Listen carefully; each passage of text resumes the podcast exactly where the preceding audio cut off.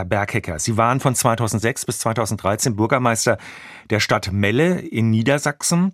Bangen Sie gerade mit Ihren ehemaligen Kollegen in den Rathäusern entlang von Aller, Wümme und Weser? Also wir haben eine besondere Situation jetzt seit einigen Wochen. Diese Starkregenereignisse, diese dauerhaften Regengüsse, ähm, die, die führen natürlich auch in kleinsten Bächen dazu, dass sie über die Ufer treten. Und je mehr Bäche und Flüsse zusammenkommen, desto größer wird der Strom. Und dann kommt es zu den Überschwemmungen, die wir, je weiter wir nach Norden kommen, insbesondere erkennen können. Ja, das ist eine angespannte Situation. Viele Deiche sind durchweicht, viele Deiche mussten schon mit Sandsäcken abgesichert werden. Ein Experte des KIT in Karlsruhe hat heute hier im SWR gesagt, dass der Stadtumbau, also um Städte resilient gegen Fluten zu machen, noch mindestens 30 Jahre dauern wird. Mal ganz abgesehen von den Kosten, wer das Ganze bezahlen wird. Aber haben wir diese Zeit?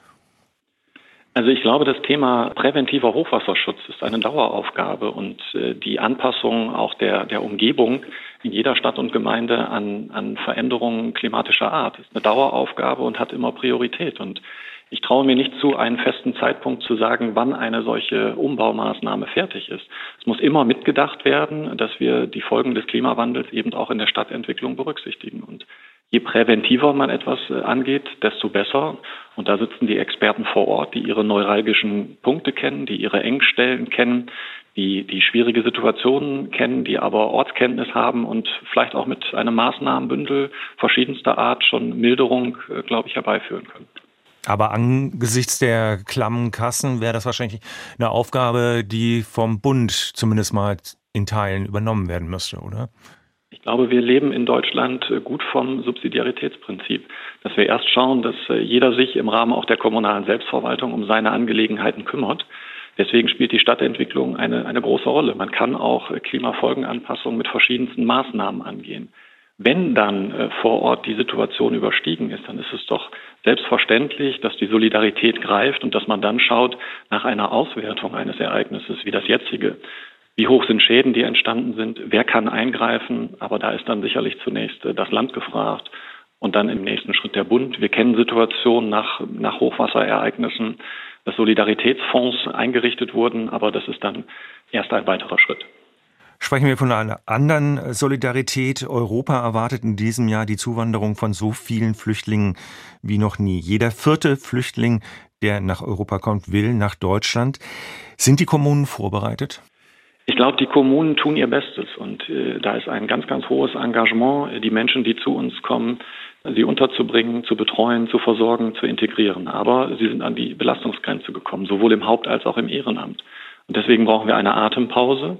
Und deswegen, äh, glaube ich, ist es gut und richtig, ein, eine Veränderung in der Migrationspolitik, wie wir sie jetzt wahrnehmen, sie durchzuführen, dass wir zum Ordnen, Steuern und Begrenzen kommen. Ich äh, begrüße es, wir begrüßen es, dass es auf europäischer Ebene den Willen gibt, eine gemeinsame europäische Asylpolitik äh, durchzuführen. Das ist durch die Einigung im Trilogverfahren, glaube ich, nochmal bestätigt worden. Das muss jetzt halt nur umgesetzt werden. Es muss in Rechtsform gegossen werden. Denn jede Übereinstimmung ist gut und richtig, jede Entscheidung ist gut und richtig, aber sie muss umgesetzt werden.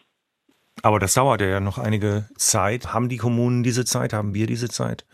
Äh, jede Maßnahme hilft dort. Äh, ich bin ganz positiv gestimmt, dass es nach der Einigung im Trilogverfahren jetzt gesetzgeberische Akte auf europäischer Ebene gibt. Ich bin zuversichtlich, dass es in Deutschland äh, nach den Einigungen, die wir zwischen Bund und Ländern im November des vergangenen Jahres bekommen haben, dass es jetzt einen Schritt nach vorne geht, aber es muss wirklich umgesetzt werden. Insbesondere weisen wir immer wieder als Vertreter der kommunalen Interessen darauf hin, dass natürlich die flüchtlingsbedingten Kosten bei den Kommunen vollständig erstattet werden müssen. Sprechen wir über die Maßnahmen. Sie haben ja vorgeschlagen, dass Geflüchtete erst in die Kommunen verteilt werden, wenn sie eine klare Bleibeperspektive haben. Wie soll das Ganze dann organisiert werden? Also es ist logisch, dass wir denjenigen Menschen helfen wollen, die der Hilfe bedürfen. Und um sich intensiv diesen Menschen mit unterschiedlichsten Schicksalen widmen zu können, muss es eine Regelung geben, damit die Kommunen nicht über die Belastungsgrenze dauerhaft äh, gefordert werden. Und deswegen sollen Asylverfahren in den Erstaufnahmeeinrichtungen durchgeführt werden. Und erst dann, nach Ablauf des Asylverfahrens, diejenigen mit klarer Bleibeperspektive, mit berechtigter Bleibeperspektive auf die Kommunen verteilen. Sie haben heute auch in Berlin von Defiziten auf kommunaler Ebene gesprochen, was die Integration angeht. Was sind das für Defizite? Wo müsste da nachgesteuert werden? Also es fehlt an verschiedensten Stellen. Schauen Sie sich einfach die Entwicklung in den Schulen und Kitas an, was dort in den letzten Jahren an Plätzen neu errichtet wurde, welches Personal zusätzlich eingestellt wurde. Und jetzt alleine nach dem Beginn des Krieges, des Angriffskrieges äh, in der Ukraine durch Russland, sind inzwischen über 200.000 Kinder aus der ähm, Ukraine, die bei uns beschult werden. Insgesamt 350.000 Ukrainerinnen und Ukrainer unter 18 Jahre sind zu uns gekommen. Das heißt also, die Entwicklung äh, ist dort im Gange und äh, dort muss noch eine Menge erreicht werden. Und deswegen brauchen wir eine gewisse Atempause und deswegen eben die anzustrebende Steuerung in dem Migrationsgeschehen.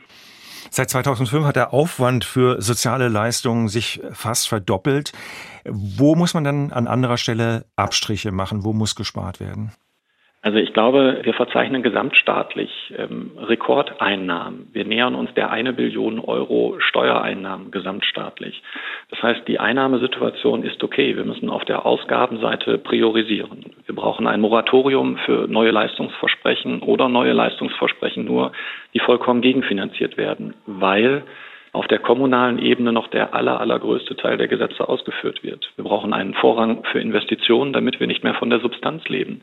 Diese Entwicklung dauert schon Jahre an, aber wir leben von der Substanz und es gibt einen Werteverzehr. Und diese Substanz, die müssen wir wieder stärken. Die Infrastruktur müssen wir wieder stärken, damit wir auch eine gute Lebensgrundlage für eine gute, prosperierende Entwicklung in diesem Land erleben können.